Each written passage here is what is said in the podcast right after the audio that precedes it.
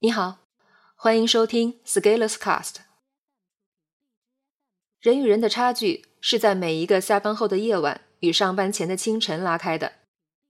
本文发表于二零一七年十月二十四日，公众号持续力。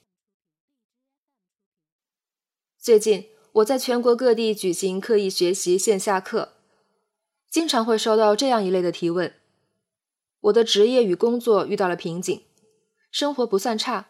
但是却一直没有突破，请问我是在现有的方向上继续攻下去，还是换一个新的方向呢？对于这个问题，我一般不会直接回答，而是请对方梳理一下，在现有的生活中还能腾出多少时间资源来。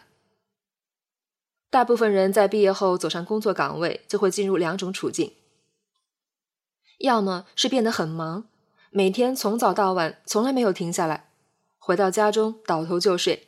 一天一天，一年一年，然后突然发现自己工作了四五年，但是好像薪水也没有涨多少，却多少也是驾轻就熟，感觉没进步。要么就是变得很闲，每天上班下班准时准点，享受生活，无所事事。这样两三年下来，发现生活也没有什么改变，而且闲适的生活过久了，竟然发现自己的技能退步。不知道能做什么，产生了本能恐慌。第一种情况往往在体制外，尤其是竞争激烈的民营企业比较普遍。第二种情况一般在部分体制内非核心岗位会比较常见。对于这两种情况，如果你的家庭财产丰厚，有几套房产，我觉得你是忙还是闲，其实并没有什么关系。但是如果你是没有背景的普通家庭，那你要想想你的成长。要往哪里走了？当我们从学校毕业的时候，大部分人是需要一份工作的，生活能给我们解决生存的基本问题，起码通过贩卖你的时间，你可以获得一份每月定时发工资的收入，这样你的生存就有所保障。但是如果你要成长进步，你就不能仅仅依靠这一份工作了。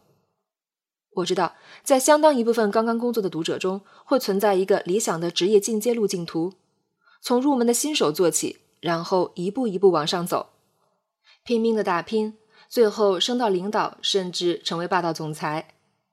于是你会获得一种世俗意义上的成功，你甚至可以回到你的母校去分享人生经验。大多数我们看到的职场故事，甚至成功人士，都会有这样的轨迹。但是我们要看到一个大环境，就是过去十年甚至二十年，这些职场人士的晋升其实得益于中国经济的快速发展。当一个国家的 GDP 以每年百分之八以上的速度增长时，各个行业扩增会出现大量的岗位，而在其中的也许有许多重要职位，坑多人少总是有福利的。但是现在时代变了，很多行业的增速已经慢了。而且一旦扩张慢下来，位置就不多了，所以上面就会很挤了。所以十年前的毕业生和十年后的毕业生面对的职场环境其实是有很大变化的。十年前大家做蛋糕，你有多大本事做多大蛋糕；十年后蛋糕再做也就那样大了，我多分一点你就少分一点了。所以你必须接受一点。现在，如果你还有着从基层一步一步做到顶尖的想法，机会并不是没有，而是比以前小很多了。这是一个通货膨胀的时代，包括人才也如此。人一多，相对机会就小，机会一旦小，就要用时间来换了。现在你也许工作二十年才能熬到一个位置，但是以前的人大概三五年就搞定了。但是每个人的生命都只有一次，你能等二十年？就为了一个升职的可能性吗？某些部委现在还会分房子，我看到有一些小伙伴因为这个可能性而去求职，而不是其他更有意思的动机，比如实现抱负理想。的确，北京房价很高，但是我无法忍受放弃自己二十年的光阴，只是为了一种可能存在的现实的好处。万一到时候又没有了呢？反正我是等不起。因为那个时候把自己的年轻岁月搭进去，然后又没有其他选择，就会很怨念了。除非你对这件事情有热爱，否则一遇到现实利益的挫折，你会很快败下阵来，因为你没有精神力量支撑。人生最怕的就是没有选择，没有选择就会产生很多不幸。很多人对社会的怨念就是这样来的。我们的工作很有可能让我们没有选择的，因为工作的目的就是为了把我们的生产力榨干。当然，如果你遇到好的老板的话，会让你在被榨干的时候感觉很舒服，很有意义。如果老板再高级一点，就会和你创造共赢，一起赚钱。但是大多数情况下，我们可能不会遇到这样好的老板，我们甚至可能会进入一家不是很好的企业。在这个场景下，为自己工作其实很重要。在上班时为自己工作，你用责任心去思考；在下班时利用好自己的时间，做更多的事情。你一定要在你每天的时间里留有一块保留地。在生活中，会有很多人做着自己不想要的工作，感觉每天自己在浪费时间。对于这种情况，我的建议是先确保本职工作做好，这样你的生存没有问题。当能做好本职工作以后，利用晚上和早上的时间，为自己毫无功利的做一些事情，至少持续行动积累两三年。如果你热爱你自己的工作，然后你又年薪百万、股票分红、收入不成问题，那你是一个很幸运的人。你可以把所有的时间投入在你的工作上，变成那个最厉害的人，形成正循环。如果，你认为你的工作仍然不够理想，那你要做的倒不是辞职去追求梦想，因为你可能连积蓄都没有。梦想的实现就是靠运气，而且你又很有可能追不到。你要做的就是以最严苛的标准，利用你的早晚时间，给自己上一个未来的班。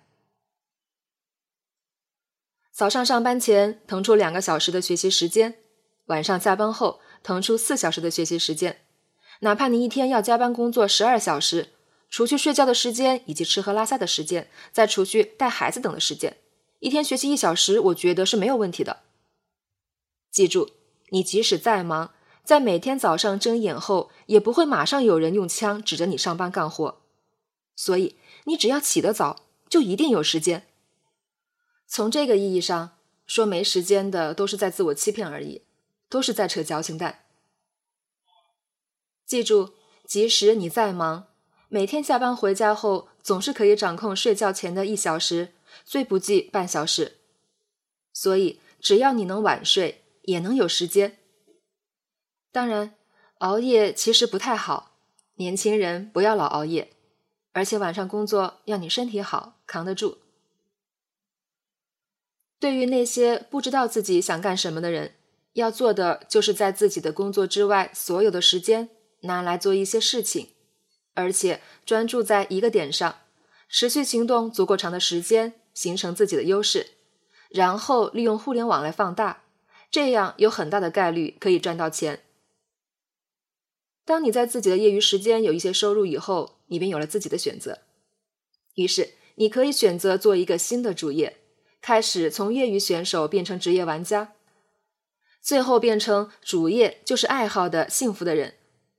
或者继续训练自己的双职业结构，在业余时间把事情做得更好，等待放大的机会。